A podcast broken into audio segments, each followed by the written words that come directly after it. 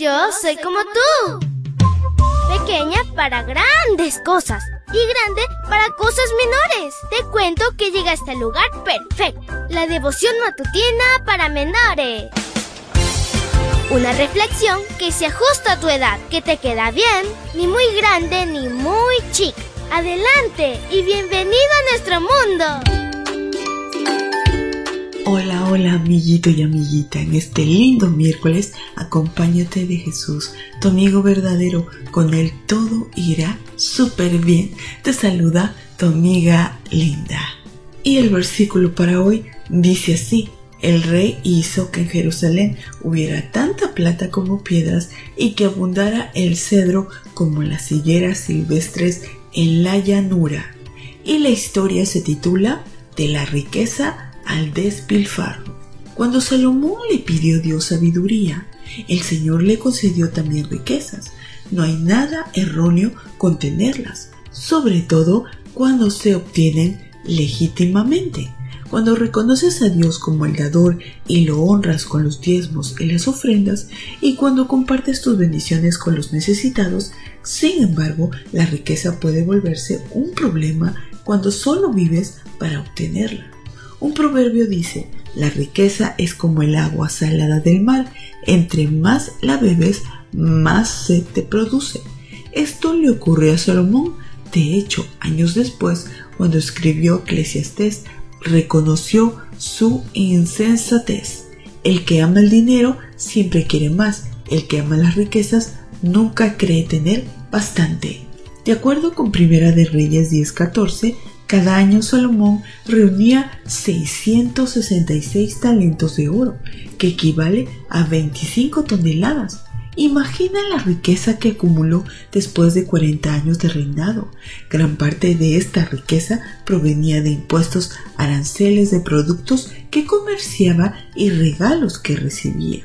Desafortunadamente, cuando dejó de reinar, gran parte de la población estaba cansada de lo que denominaron un pesado yugo de impuestos. Por desgracia, la gente que antes acudía de lejos para escuchar la sabiduría del rey, ahora acudía con el único propósito de conocer su riqueza y sus gustos estrafalarios. Muchas veces la riqueza cambia la personalidad, las personas se vuelven desconsideradas con los demás, las lleva a querer imponer su voluntad en su entorno y hasta llegan a olvidarse de Dios.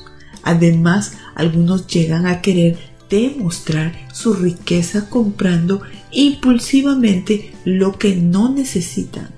Todo esto experimentó Salomón si lees en Primera de Reyes 10, 16 al 22. Descubrirás que hizo Salomón con su riqueza.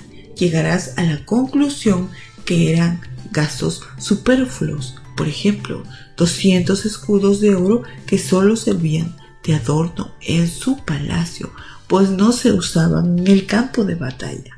Salomón se mandó construir un trono único. Ningún otro rey tenía un trono con esas características. 12 leones de oro como adorno, un zoológico y una vajilla de oro el resultado de su actuar fue un pueblo oprimido. En esta etapa de su vida no se comportó como un hombre sabio.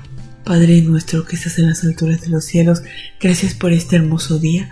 Hoy pedimos que tú nos puedas dar la sabiduría para poder tomar buenas decisiones y elegir bien, Señor. Que no nos pase como Salomón, porque él en un momento determinado, Señor, pudo más las riquezas que el amor por ti. Te pedimos que tú nos ayudes. Te lo pedimos en el nombre de Jesús. Amén y amén. Abrazo tototes de oso y nos vemos mañana para escuchar otra linda historia. Hasta luego. Hoy creciste un poco más. Porque crecer en Cristo es mejor. La matutina de menores llegó por el tiempo y dedicación de Canaan Seventh Day Adventist Shores and Dear Ministry.